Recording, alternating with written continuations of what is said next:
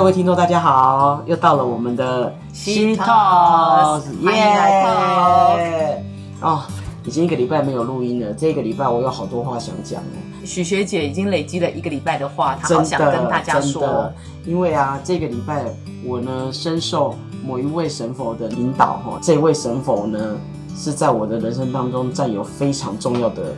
一席之地，然后在张女士的心中也非常的重要，在我身旁周围的家人亲友其实都很重要的一尊神佛，那就是地藏王菩萨，欢迎他来到现场，耶！除了地藏王菩萨在我们现场之外，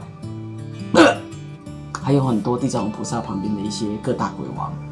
哦，真的吗？还有一些众生，一起亲临现场一，起亲临现场。因为现在又是农历七月，而且我们现在录音录录音的时间是晚上八点，这时候来特别讲这个地藏王菩萨的感应是非常有感觉的。为什么要特别介绍地藏王菩萨？很多人误会地藏王菩萨是鬼王，好像呢他就是哎管地狱的什么样啊，都是鬼王，哎呀不是天上的神或什么，其实都误会了。其实地藏王菩萨是我最敬佩的一尊神佛，因为他呢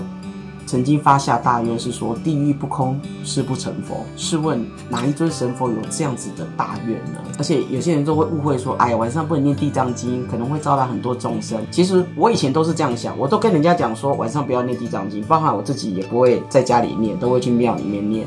但是后来我慢慢去接触正确的佛法跟正正念之后，其实地藏经呢，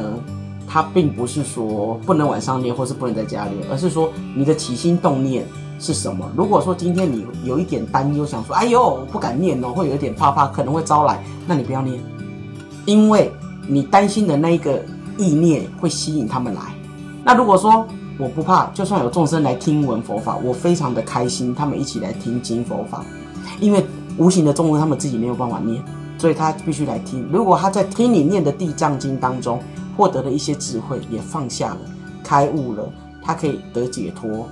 可能跟地藏王菩萨去修行，或者去他该去的地方，或者去投胎什么的，其实这是功德很大的，很棒的。但是只要你有一点点担心，听人讲好像惊惊哦，哎，我感觉念，我的功力可能还不够，我的定力不足，我晚上念呢容易会疑神疑鬼的，或者是我体质比较敏感，还不是很稳定的，或是我最近身体不是很好的，或者是说我晚上在医院，我生命已经在医院了，你还在念的话，其实我就不建议了。除非你念到定力很好，你才有办法真正随时随地都可以念。那另外一个方法呢，后来我发现了，就是说你可以抄写。哦，抄写你并不会念出来，但是你只是念在心里，其实那个是更殊胜的。你不管白天抄，晚上抄，哦，像我一个朋友，等一下我们会跟他连线，他因为抄写地藏经而获得非常多的感应跟神机，非常的多哦，在他身上，他算是我看过最有感应、最有神机的。所以等一下我们会用打赖扣号的方式，请他分享说地藏经的感应。那我自己本身呢，大概从两三年前开始呢，我做了一个梦之后呢，深受感应，所以呢，我就开始念地藏经了。到目前地藏经念的也是超过八十八部了，一直发愿，一直念，一直念，超过八十八部了。确实，对不对？我记得两三年前那时候，我梦到我往生的父亲，他在两千年的时候过世了。我记得那时候做一个梦，好像在梦中他过得不是很好，我就想说，诶，那我要怎么样才能帮助到我的往生的父亲？后来我就想说啊，应该要来念地藏经。那时候有一个感应，就觉得应该要来念地藏经。从那时候就开始发愿，七部、二十一部、四十九部，到后面念了八十八部。其实我自己在念当中非常非常的有感觉，就会觉得自己哎各方面越来越好，也觉得自己的父亲呢得到很好很好的福报，这样子去他该去的地方。到最近呢，已经没有什么在梦到了，希望他也不要在这时候出现，因为呢，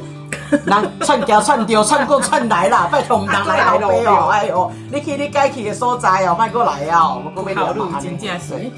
那张女士那时候也深受我的感召，也被我推入坑了。张女士是从什么时候开始念地藏经的呢？好像是从你妈妈生病的时候。所以你看，所有人来问我，我都会告诉他要念地藏经。慢慢就没有人来问我了，因为知道说我一定会说你又叫我念地藏经了你。其实不瞒你，不瞒大家说，我的公公自己学了佛法二十几年了，他跟我讲说，他念《地藏经》超过五百部，他认为《地藏经》是非常好的经典，非常有感应，可以化解他的执着，他的遮障哦，这样遮障，对他讲遮障，你看非常的佛法的说法。真的那张女士那时候为了妈妈的身体呢健康，所以就发愿念地藏经。后来妈妈的病情也获得很好的控制，现在身体很好，活跳跳啊跳，每天游山玩水。包含我自己的妈妈，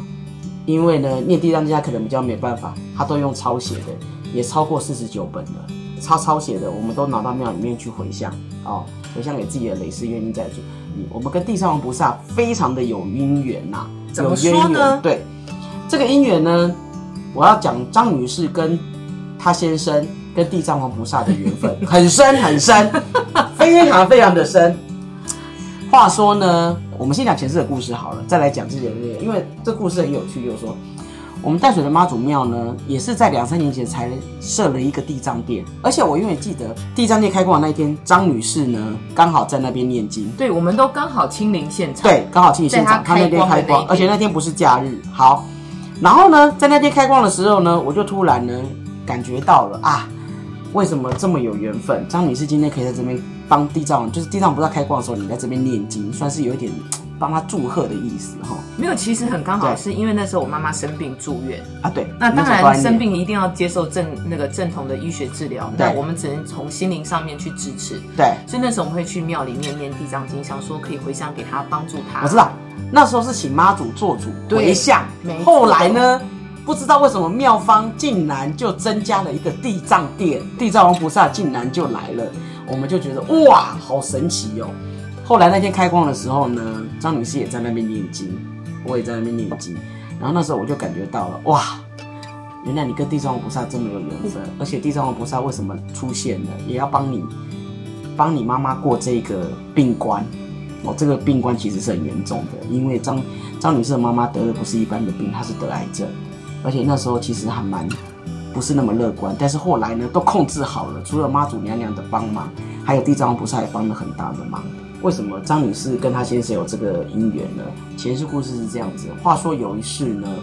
张女士跟她先生是一个大宅府里面的大悲女跟大长工，他们夫妻呢是七世夫妻，不止七世，好几世了。除了当悲女长工呐、哈王爷夫人呐、哈好多、啊。你们前世其实哦，会当夫妻真的是有好几世的缘分，孽缘，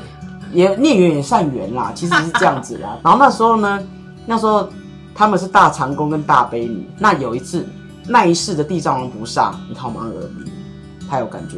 那一世的地藏王菩萨是一个他的分灵呢，来到人世间要度众生，他是一个出家人。那他出家人是不是到处都化缘？嗯好，到处化缘。后来呢，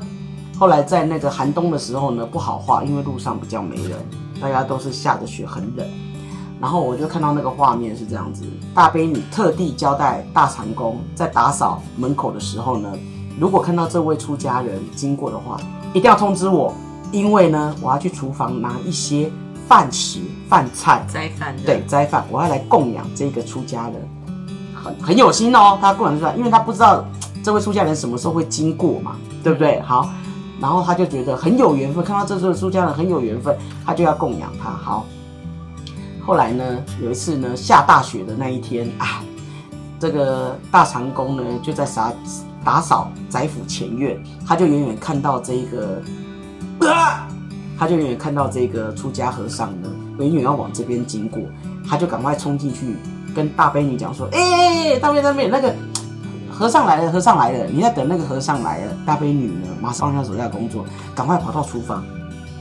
她很细心的一个动作，拿了一个钵装一点饭，装一点菜。她特地呢拿干净的碗筷，然后把它装到很尖很满。哦，他想说，哎，难得供养师傅这一餐哦，师傅不知道下一餐什么时候，他一定要把它装得很尖很满。他的供养这个心哦，非常的虔诚，非常的恭敬。他把那个碗饭装得很饱满，然后贴得很干净，还特地把那个沾到油的什么的，把自己的手洗干净这样用。这就是供养的心非常重要。后面我们会分享一个佛教供养的心是非常重要。他把这个碗跟筷子哈、哦、都这样子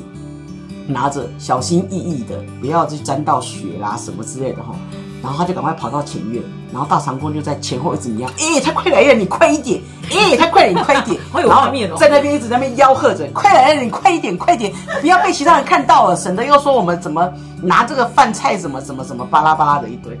因为其他人可能会讲话嘛，大悲女就赶快呢拿拿拿拿拿拿拿到那个大宅府门口的时候，刚好这个出家和尚，这个地藏王菩萨化身出家和尚就经过到门口，大悲女看着他满身的风雪，风雪很冷，然后只穿薄薄的袈裟，嗯，哦，他就觉得说，但是他脸上都没有丝毫的呃不开心或倦容，或是很寒怎么这样这样这样，他就到门口呢，跟这个大悲女讲说，跟跟他讲说，哎，阿弥陀佛。大悲女就很虔诚的双手呢，哦，她跪下来，哎，单跪，这个叫胡跪，佛教讲胡跪，她就是一脚跪，胡贵合掌的意思，那个对对对胡贵对，胡贵，胡贵呢，他就供养说：“师傅，这碗饭菜供养给你。”哎呦，大悲女前世非常有智慧，她供养佛法僧，供养三宝是非常大的福报。好、他就供养给他，端恭敬的这样子。师傅，这碗弟子呢供养给你，请你享用这样子。哎，这一位和尚就非常的开心，嘴巴微微的笑，欣然的接受他的供养，跟他也讲说阿弥陀佛，谢谢施主的供养。然后呢，他就走了，他也没有多说什么话，也没有讲说，哎呦，你这碗供养很功德大，也没有没有没有没有，因为我们供养呢不能有要求回报的心，嗯那个就太过计较了，他就是一个虔诚的心。长工只是在旁边哦，就这样子。你看这长工就没有智慧，长工呢就只是帮忙吆喝，但是长工至少有帮忙探头探尾啦。坦白说啦，所以功德也有一百分，大概分他个五分十分呐、Q 几关蓝山那样那样，好了，哎，就这样子哦，哦，从冬天到夏天，哎，这位和尚平均一个月会经过一次，他也不是一天到晚来，但是一个月几号不是固定初一十五出来。大悲女每次只要听到大长工呢，跟他讲说，哎、和尚来，和尚来了，他就会赶快放下手边的工作，到厨房这样去供养。哎，有时候夏天到了，怕师傅口渴，他除了一手拿碗饭，另外一手还拿一杯水，就这样子虔诚的心去供养，没有说丝毫要什么回馈这样子。嗯好，但很奇妙的，这一个和尚就是地藏王菩萨的分身，所以呢，为什么张女士后来呢，妈妈因为生病了，她再去跟地藏王菩萨祈求的时候，她在念这个经的时候非常有感应，凡有所求，一定都会应允你，这就是你跟地藏王菩萨这么强大的缘分。那在在看到张女士跟她先生跟地藏王菩萨在更前世是什么样的缘分？你们是地藏王菩萨，张女士是文官，她先生是武武官，就是呢地藏王菩萨旁边的哼哈二将。是就是追卡 A 跟追卡 B 吗？追卡 A 跟追卡 B，对，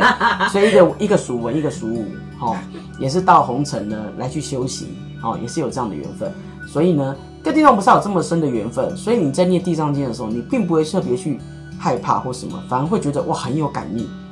呃非常的好。尤其当张女士是地藏经是念给妈妈的时候，那个感应呢会更强烈，会更有，会更觉得有神奇，因为地藏经里面都讲说。呃婆罗门女或什么什么什么的，都是为了妈妈啊、为了妈妈念经给妈妈的，她的一些里面章节是非常有感应的，都是这样讲。所以这是你跟地藏王菩萨的这样子的一个缘分。接下来我们要 call out 给对地藏经相当有感应的小玉，小玉同学对地藏经非常的有感应，我们其他来分享。